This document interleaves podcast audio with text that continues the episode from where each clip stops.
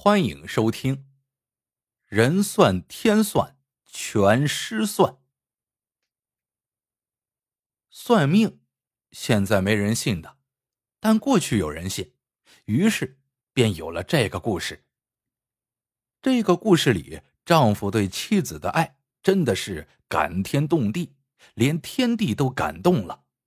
凡间的人哪能算得准命呢？明朝嘉靖年间，青州府南流镇有个小村子，只有十来户人家。这天傍晚，有个过路人遇上了大雨，就在村子一户人家屋檐下避雨。这户人家见到天色已晚，这雨又下得比较大，便留他在家里住了一夜。过路人第二天辞行的时候，见这家主人的孙子出生不久。便仔细瞧了瞧孩子的面相，又问了问孩子的生辰八字，五根指头一掐，说道：“恭喜恭喜呀，这孩子生的好命，将来非富即贵。”这家主人好不高兴，一问才得知过路人居然是名震青州的算命先生，名叫阴阳笔。说起这阴阳笔。方圆百里可以说是无人不知，无人不晓。为啥呢？一般的算命先生只肯算贫贱富贵，没有人敢下笔批命，判定某人活到什么时候。这阴阳笔却是艺高人胆大，只要算命者有要求，他便敢提笔写下判词，足于何年何月何日，说的是一清二楚。被他批过命的人，从没有人能多活一天。听说阴阳笔来了，全村男女老少都跑来请他算命。阴阳笔让村民把生辰八字写在纸上，他便一张一张算过去。算到一张女命时，阴阳笔手指一掐，心下一怔，以为自己算错了，又从头细掐了一遍。这才拿起这张生辰八字，问道：“这张命是谁的？”一个瘦小汉子站在人群外面，挤不进来，只好伸着脖子应道：“这张命是我老婆的，我叫王七。”王七话没说完，阴阳笔便把这张纸递出来，说道：“这张不算。”接着。阴阳笔一口气算了一个多时辰，把全村人的命都算完，最后拿起一张纸，一看，还是刚才王七递的那一张。这时只剩王七一个人，眼巴巴的守在一旁。阴阳笔把纸往王七手里一塞，说道：“我说过了，这张命不算，你请回吧。”阴阳笔算好命。辞别了主人，便继续往前赶路。没走多远，忽然听到后面有人追上来，喊道：“先生，请留步！”阴阳笔回头一看，还是那个叫王七的汉子。阴阳笔眉头一皱，问他有什么事。王七问：“先生，你为什么别人你都肯算，却唯独不肯算我老婆的命呢？”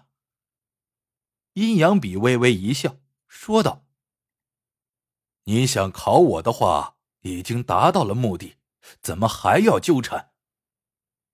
王七好生迷茫。考你，这话从何说起？阴阳笔嘿嘿笑道：“我只算活命，不算死命。你想砸我的招牌，让我当场出丑？”这番打算却落空了。我阴阳笔要是没有几分本事，怎敢给人批命？王七越听越糊涂，说道：“先生，求你说个明白。”阴阳笔哼了一声，说道：“你给我算的命，那人早在三年前就去世了，是不是？”想让我在阴沟里翻船，哼！你也太小瞧我阴阳笔了。王七大吃一惊：“这怎么会呢？她是我老婆，明明还活着。先生若是不信，可到我家里看一看。”不必了。阴阳笔斩钉截铁的说：“这个人倘若还活在世上，我就把我的笔折了，从此不再给人批命。”王七愣愣的看着阴阳笔，张口结舌，说不出话来。后来，阴阳笔在外面跑了大半年，这天回到青州，一放下行李，便出门去找好友喝茶。他走到城里最大的药铺一把堂前，抬头一看，不由得大吃一惊。药店门楣上挂着的那块金字招牌不见了。一把堂的老板是青州最有名的郎中，人送外号“一把定生死”。不管什么病人，只要进了一把堂，经他一把脉，便能定生死。家属像对着菩萨那样，紧张万分的盯着他的嘴。倘若他嘴里说出“抓药”这两个字，那么病人就还有救；如果说的是“回去吧”，家属就不再浪费钱财。赶紧回家办理后事。现在是谁摘了他的金字招牌呢？阴阳笔走进店内，见了一把糖，指指店门上方。一把糖脸上一红，说道：“招牌是我自己摘下来的。”阴阳笔吃了一惊，忙问是怎么回事。一把糖摇头叹道：“哎，我做了一辈子郎中。”从来没出过差错，这回却栽了。一把糖说：“几年前有个乡下男人用独轮车载着个女人来看病，这个女人枯瘦如柴，身子僵硬，手脚皆不能动弹。一把糖给这个女人号了半炷香的脉，终于把手一松，把男人叫到一边，低声说：‘回去吧。’男人却不肯就此回去。”求他无论如何开个单子抓副药。一把糖看他穿着，就知道他是个贫苦农夫，叹了一口气，说道：“哎，你老婆的病是治不好的，最多只能活半年，用不着再花冤枉钱了，还是省点钱下来，给你老婆买副好棺材吧。”男人听一把糖这一说，痛哭不止。但坚持要抓药回家，一把糖拗不过，只好按半价开给他两个月的药。没想到那个男人不久之后又来了，说他老婆不肯来看病，想请一把糖上门。一把糖早已断定那女人无药可救，活不过半年，自然不肯去。男人见一把糖拒绝，竟然跪在一把糖脚下苦求不已。一把糖十分恼火，大声斥责道：“我说过救不活便是救不活，就算你有千年灵芝，你老婆的命也只能活半年。我若是说的不准，你就把我的招牌摘了。”男人见一把糖把话说绝了，只好失望而归。谁知过了两年，那个男子竟然来一把糖抓药。一把糖还记得这男子，便随口问道：“这回抓药给谁治病啊？”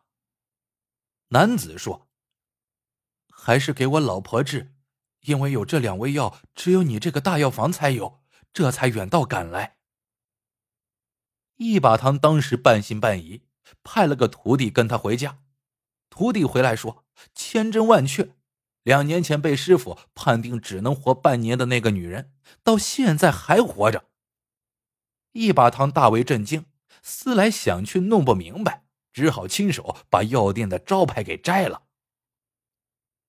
在家里住了月余，阴阳笔继续外出算命。这天傍晚，他经过一个村子的时候，见天色已暗，正想进村找户人家借宿。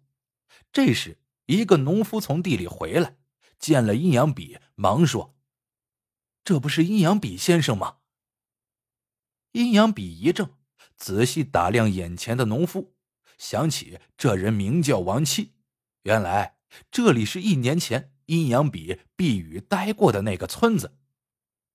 王七热情的说：“时辰不早了，先生要是不嫌弃，就到我家住一夜吧。”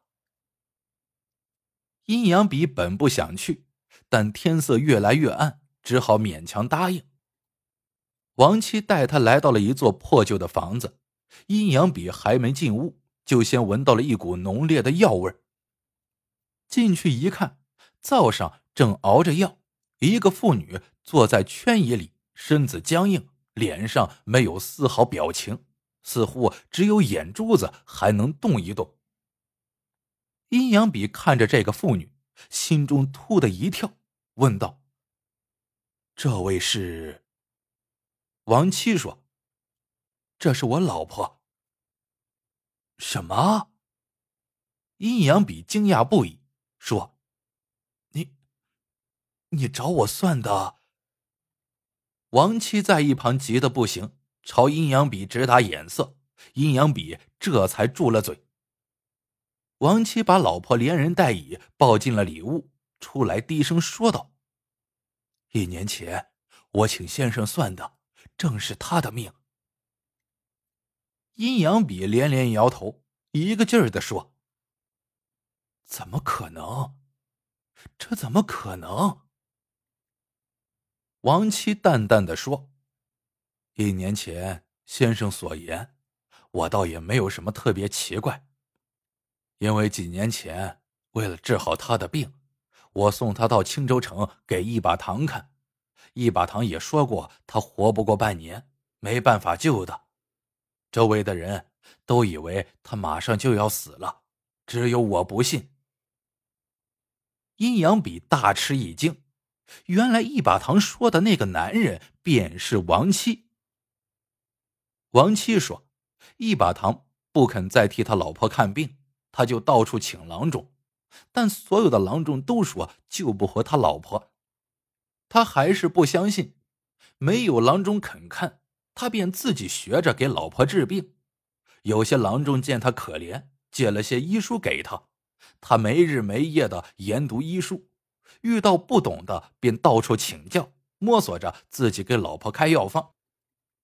每煎好一服药，自己必须亲自服过，无碍之后才敢给老婆喝。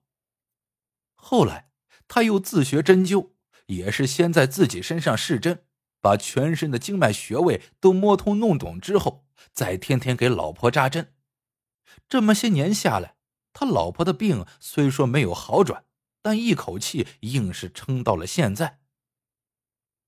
王七说到这里，脸上露出了欣慰的笑容，说道：“一把糖说他活不了半年，后来您又说他三年前就该死了。”但我硬是让他活到了现在，只要他有一口气，我就要给他治。总有一天，我要治好他的病，不枉我们夫妻一场。阴阳笔沉默半晌，仰天长叹：“我知道命数天已注定，一丝一毫都改动不了，哪知道……”人若不肯放弃，老天爷也会网开一面呐。说罢，他拿出自己那支判官笔，折为两截，从此不再算命。好了，这个故事到这里就结束了。喜欢的朋友们，记得点赞、评论、收藏，感谢您的收听。我们下个故事见。